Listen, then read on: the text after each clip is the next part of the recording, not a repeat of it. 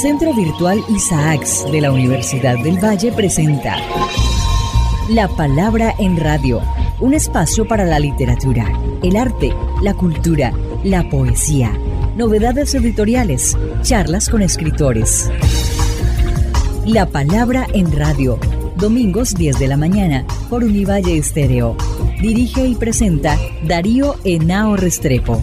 La Palabra en Radio.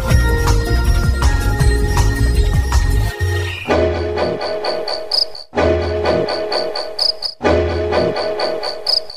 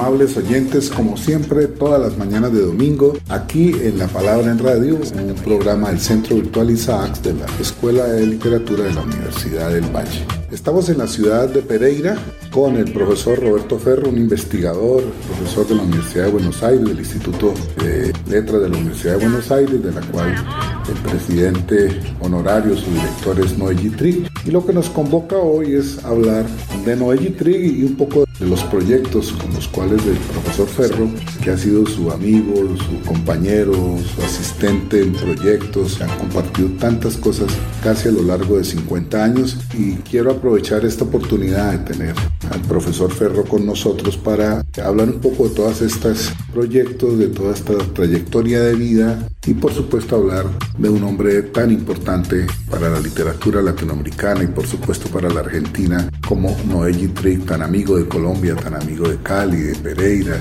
con el que hemos compartido en los últimos 25 años momentos maravillosos. Realmente, como yo siempre le he dicho a Noé, él es mi troesma, como es el troesma para muchos de nosotros.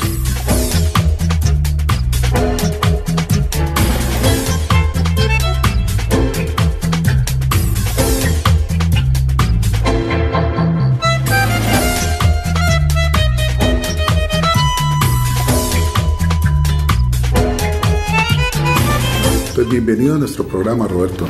Muy contento de poder saludarte, Darío, y poder ponerme en contacto con tu audiencia para hablar de un tema que para mí es, es muy importante porque Noisy Tree en gran medida forma parte de un territorio muy amplio de mi vida. Sí, vamos a hablar de algunas cosas en particular para iniciar esta conversación sobre Noé. A grosso modo, dijéramos, para quien no conoce a Noé Trig, ¿tú cómo podrías definir a Noé Trig, su papel como hombre, como intelectual, como crítico, como poeta? ¿Cómo lo definirías? Sí, ante todo deberíamos decir que Noé Trig es un faro que ilumina múltiples caminos, como si esos caminos cruzaran todos en torno de una luminosidad que los mejora, los transforma. Podemos pensar que Noé, por razones de su extensa vida, abarca una porción muy extensa de la literatura argentina desde mediados de los 50 y en cada estación del tiempo que fue pasando, su figura siempre fue relevante en términos distintos, como escritor, poeta, novelista, ensayista, como investigador, siempre inquieto, tratando de discernir aquellas cuestiones que más interesaban al ámbito en el que se desarrollaba y a su relación con el mundo y básicamente puedo hablar como alguien formador de equipo. Noé Trick, que es una personalidad relevante, extendía los tentáculos de su saber en dirección a todo aquel que se acercara, siempre con el propósito de mejorarlo, pero también de impulsarlo a no cejar en sus esfuerzos y en sus objetivos. No tengo exactamente una palabra. Quizás para definir a Noé Trick debería recurrir a una tautología. Noé Trick es Noé Trick.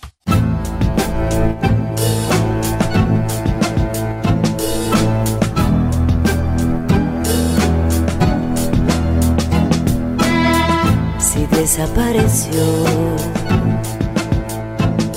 Bueno, yo lo he conocido en estos últimos 25 años, desde cuando vino a Colombia a un proyecto del cual tú participaste, que es la historia crítica de la literatura argentina, el de un seminario sobre la historia de la literatura en la Universidad Nacional en 1996. Ahí una semana maravillosa, me regaló el primer volumen, que era La irrupción de la crítica. Y quiero que le contemos a los oyentes nuestros, tú que hiciste parte de ese proyecto, que preparaste el volumen de Macedonio, contémosles en qué consistió ese proyecto del cual pues el líder, quien estuvo al frente fue Noé. Bueno, en principio siendo fiel a las ideas de Noé en torno a que la mejor manera de presentar un asunto es hacer un relato, puedo decir que en 1997 Noé convoca a dos críticos investigadores, todos relacionados con los institutos de la Facultad de Filosofía y Letras y todos con fuertes vínculos personales y de trabajo con Noé. Nos recibió un domingo en su casa y tenía preparado para cada uno el detalle del proyecto. El proyecto consistía en abordar eso que llamábamos literatura argentina y ahora lo seguimos llamando, a través de un ejercicio separado en 12 volúmenes, pensando que la historia de la literatura no debería plegarse a la historia general, es decir, no hacer seguidismo, porque no correspondería de manera precisa a esa cuestión. Yo suelo dar un ejemplo siempre el mismo. Si nosotros nos hubiéramos plegado a la periodización de la historia general argentina, diríamos, por ejemplo, década infame, diríamos, por ejemplo, peronismo. ¿Cómo articular la obra de Borges, los grandes libros de Borges, en el momento del peronismo. Entonces Noé nos había planteado una cuestión distinta, es decir, trabajar la historia en torno de un conjunto de problemas, aquellos problemas que siempre daban lugar a transformaciones. Es decir, de qué modo la serie literaria elaboraba sus propios giros, sus propios retrocesos, sus propios avances. Al momento de disponer esos volúmenes, lo que sería habitual era que si había un volumen dedicado a un solo escritor del siglo XIX, en Argentina sería José Hernández, el autor del Martín Fierro. Bueno, el equipo que dirigía Noé optó por Sarmiento y en el siglo XX era evidente que caído de Maduro era Borges y el volumen fue a Macedonio Fernández. ¿Cuál era la cuestión? La cuestión era esta, no estábamos rebajando a Borges, estábamos observando que la obra de Macedonio era más potente en relación a la transformación de la serie literaria. Es decir, el punto de quiebre no estaba en Borges, sino estaba en Macedonio. Entonces así trabajamos. Siguiendo con el relato, los volúmenes no se editaron en orden cronológico. La irrupción de la crítica era el volumen 10, fue el primero que apareció. El trabajo era un trabajo en forma de pirámide, no era el director. Cada uno de los directores de volúmenes se vinculaban con los colaboradores. Pensamos alrededor de 25 colaboradores por volumen, o sea, si nosotros pensamos hay 600 colaboraciones en algo así como 7.000, 8.000 páginas que abarcan los volúmenes, y entonces se buscaba exactamente que los volúmenes no fueran antologías, sino que formaran parte de un proyecto, cada volumen se diseñaba, a los colaboradores se les pedía una cuestión en particular y se trató de que hubiera uniformidad en unos aspectos, uniformidad que no suponía monotonía, sino que esa uniformidad habilitaba las variaciones, las disonancias que había entre los distintos colaboradores. En el 2018, 20 años después, la colección se culminó y nosotros estamos convencidos que es una obra que va a tener una cuestión de profundidad. Luego que va a ser un agregado, pero me parece que hasta ahí este, está precisa la cuestión.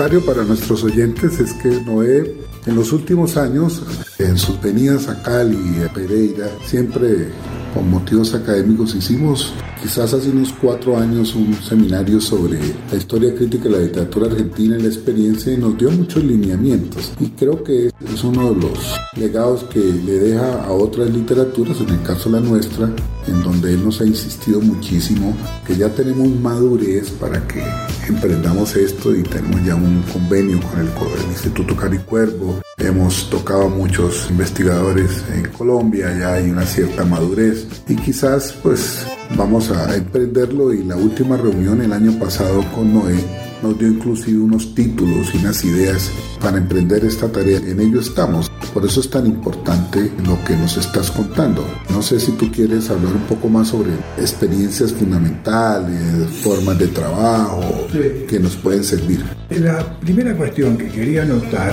es que el campo literario, cualquiera fuera, el argentino o el colombiano, está atravesado por polémica, por disenso, por conflictos. La idea que guiaba a los que hacíamos la historia no era alcanzar una uniformidad, un discurso que tapara los otros discursos.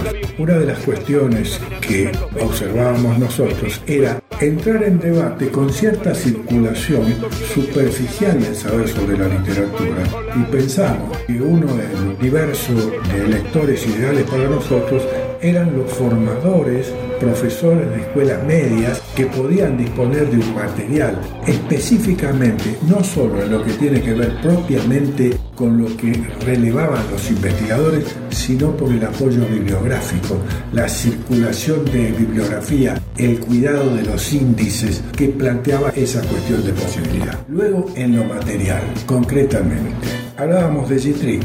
Bueno, Gitrick es un trabajador incansable, porque bueno, es verdad, su talento intelectual, su capacidad para escribir y todo eso, pero también está su voluntad de insistencia. Yo hablé de 600 colaboraciones, Noé las leyó todas, intervino en todas, discutió con los colaboradores, discutió con los directores de volúmenes, los directores de volúmenes teníamos que discutir con los colaboradores, porque no era mando el artículo y ya está. Mando el artículo y discutimos por qué la historia crítica, si se me permite una metáfora apropiada, es como una constelación. Es decir, hay zonas de autonomía, pero que tienen articulación. Y esa articulación estaba acordada entre nosotros. Entonces ese es un punto que es importante. También quiero destacar que además de los dos directores del volumen, sino tuvimos el apoyo incondicional de Alberto Díaz, que es un editor tradicional, decimos alguien vinculado a la vieja guardia de las grandes editoriales argentinas, que debía luchar contra los gerentes ahora que tanto asedian la distribución de las editoriales, que piensan la calidad de literatura en términos de venta. Entonces Alberto Díaz, cuando nosotros en la Feria del Libro del 2019 presentamos finalmente toda la colección, dijo que se sentía orgulloso de haber impulsado eso porque tenía conciencia de esa obra. Por supuesto, no es una obra que se pueda medir en términos de venta. Por eso no quiero mencionar a Alberto porque además es un gran lector. Bueno, yo le cuento a los oyentes que tengo la fortuna de haber acompañado desde el 96 que Noé vino a la Universidad Nacional a dar su seminario sobre la historia crítica, que me compartió el primer volumen irrupción de la crítica. Hemos tenido pues esa fortuna de tenerlos todos y él cada vez que venía que me faltaba lo traía y tenemos pues ese monumento que creo que es el esfuerzo más importante que se ha hecho en América Latina. Quizás hay algo en Brasil parecido, pero muy de los años 60, 70 de Afranio Coutinho, México. Pero una cosa de esta envergadura realmente no se ha hecho en el caso de América Latina, hay que destacarlo. Te pregunto es ya en relación a tu volumen. Tú hiciste el de Macedonio Fernández. Cuéntanos un poco cuál fue la experiencia que apuntaron, los logros. Creo que fue el último volumen que me mandó Noé. Sí, nosotros programamos el volumen. Yo puedo, puedo hacer un relato también pormenorizado. Entre los directores iniciales de la colección estaba Ricardo Piglia. Ricardo Piglia era uno de los más connotados críticos macedonianos y él fue el que prefirió elegir Sarmiento y me propuso a mí como director del Macedonio. Macedonio Fernández es una figura notable de la literatura argentina, básicamente alguien que prefería escribir a ser escritor. Es decir, hay una figura de escritor, si ustedes me permiten el dislate, por ejemplo, tiene logros, yo creo que Mario Vargas Llosa logró algo inalcanzable, salió en la tapa de la revista Hola y le dieron el premio Nobel. Bueno, mucha gente piensa que ser escritor es eso, no discuto la obra de Vargas Llosa, digo esa presencia. En cambio, Macedonio fue un escritor secreto. Hubo una oleada de críticos macedonianos, inicialmente Ana María Barrenechea, Noé Yitrique, joven Germán García, que abrieron ese sendero al que se fueron sumando otras oleadas de críticos que pensaron que allí había un modo de pensar la literatura argentina que aseguraba su expansión.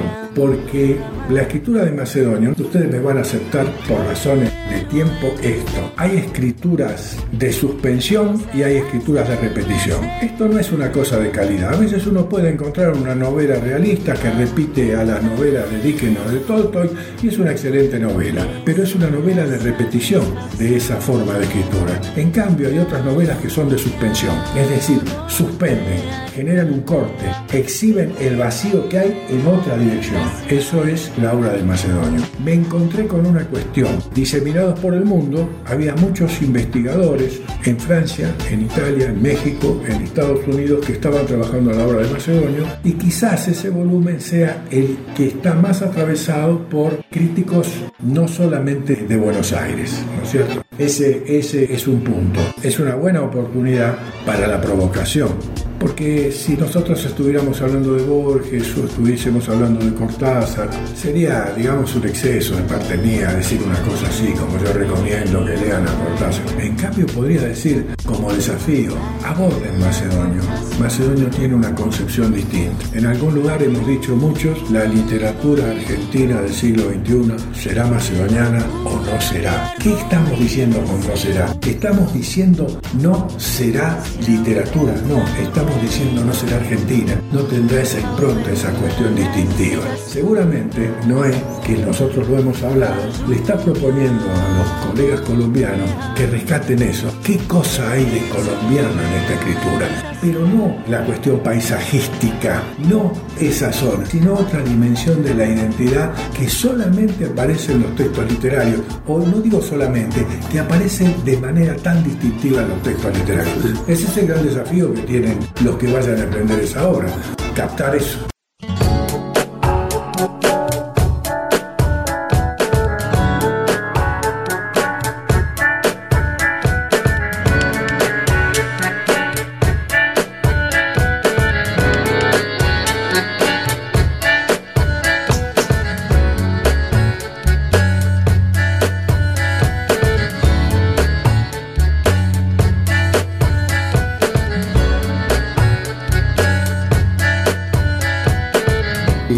Como a otros aspectos de Noé, yo creo que él hizo una labor muy importante como profesor investigador en la Universidad de Buenos Aires, en donde tú lo acompañaste para que nos cuentes quién fue ese Noé y qué experiencias te quedan de esa larga trayectoria de trabajo conjunto, de creo que es ya casi 50 años de trabajo conjunto entre ustedes dos. Sí, sí, yo fui alumno de Noé en el 73, podríamos decir 73 eh, y parte del 74, fueron un interregno en la historia argentina entre dos dictaduras. En ese momento aparece Noé Gitri con un equipo, siempre rodeado de equipos. Noé nunca se pensó como una individualidad. Dictó dos programas que significaron para mi generación una cuestión extraordinaria, porque Noé siempre estuvo muy atento a los aportes de la teoría y de la crítica literaria. Luego Noé fue amenazado y se debió exiliar en México y en México llevó a cabo una tarea extraordinaria en varias instituciones. A su regreso, cuando la Argentina recuperó la democracia formal,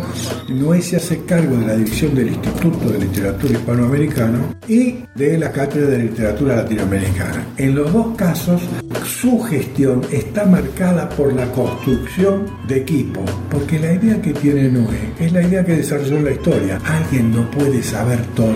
Alguien puede tener la suficiente capacidad e intuición como para rodearse de aquellos que específicamente trabajan en cada orden y dando lugar y posibilidades a eso. Y luego, Noé tiene una marca muy particular que tiene que ver con lo que yo podría llamar el entusiasmo realista.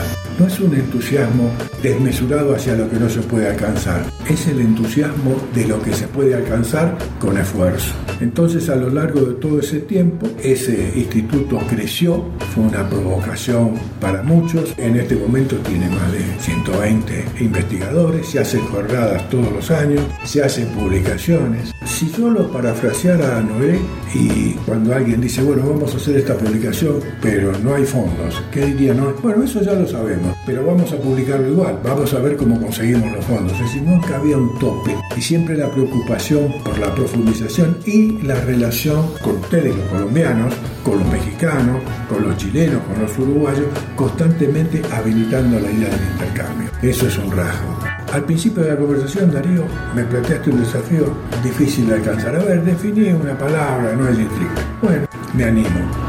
No es que es un curador, en el sentido heideggeriano. Es alguien que cuida, alguien que cuida el objeto de estudio, alguien que cuida la metodología de abordaje a ese objeto de estudio, alguien que alienta y cuida a los investigadores para que no se desborden, el cuidado, la cura. Y esa cura lo coloca en ese ámbito en el que muchos pensamos que estamos en deuda en el sentido del impulso. Y ese estar en deuda no genera culpa, genera obligación genera responsabilidad de trabajo. Alguna vez un colega, lo voy a mencionar, Gonzalo Aguilar, me encontró en la calle y me dijo, no, existe que es un mal ejemplo para nosotros. ¿Por qué? Y porque cada vez que lo llamaste demuestra que él está laburando y vos andás dando vuelta y uno tiene que volver a casa a ponerse a trabajar. No está siempre escribiendo. Ir a su casa era venir Roberto, sentarte y ponete a leer lo que escribí recién. Ese es el punto y ese, como dije al principio, es un faro que ilumina un cruce de caminos.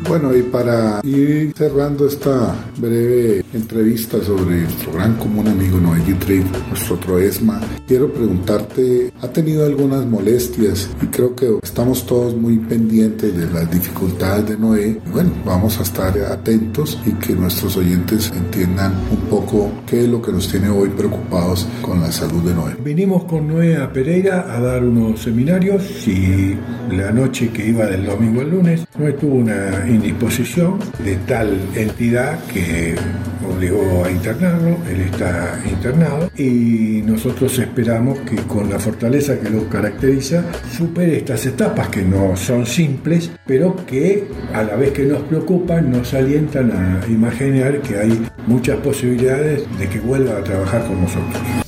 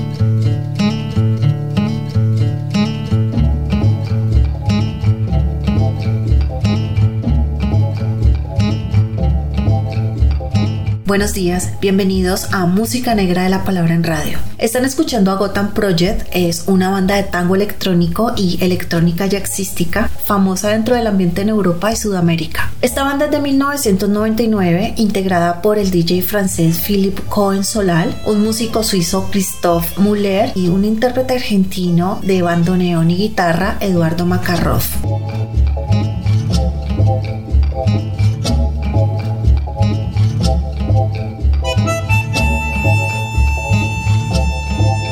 En este trabajo de Gotham Project incluyen letras de un discurso de Eva Perón de 1948 en el que denuncia el capitalismo foráneo. Su combinación de tango, jazz y electrónica exploró en poco tiempo una gira internacional llamada La Revancha del Tango Live.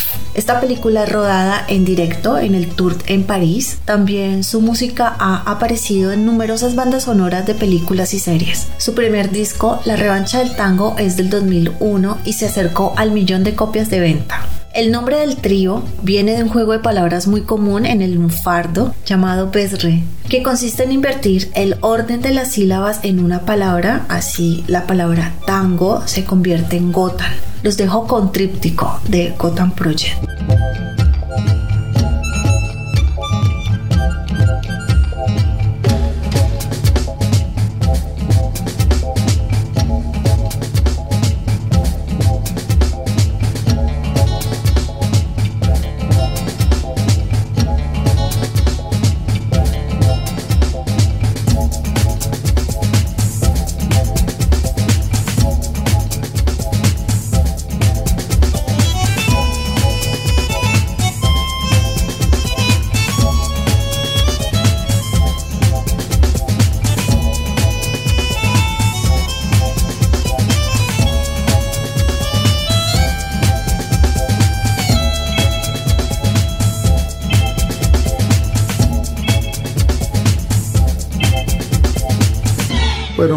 Conversado aquí en la Palabra en Radio con el profesor Roberto Ferro de la Universidad de Buenos Aires, a quien le agradecemos su gentileza de darnos esta entrevista para nuestro programa. A ustedes los espero la próxima semana aquí, les deseo un feliz resto de domingo. Agradezco a mi productora general Shirley Sain Mosquera, este quien les habla, Darío Nao Restrepo. Los espero aquí el próximo domingo en la 105.3 de la FM Univalle Estéreo.